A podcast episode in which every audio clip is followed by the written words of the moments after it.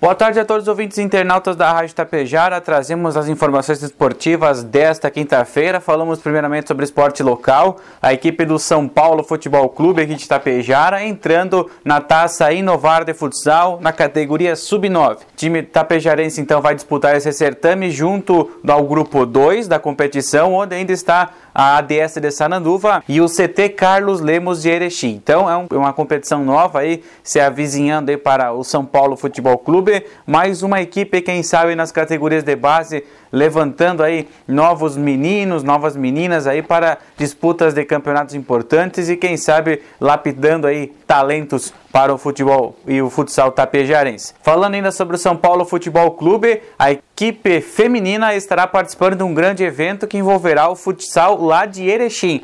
Isso mesmo, o Atlântico recebe o Joinville pela Liga Nacional às 7 horas da noite e após a partida, time tapejarense enfrentará o Nacional de Erechim às 9 horas da noite lá no Caldeirão do Galo em Erechim. Então, torcedor do Galo vai estar a brilhantar, então, com jogos às 4 horas da tarde, o jogo por si só do Atlântico às 7 e depois às 9 horas da noite este grande confronto do futsal feminino.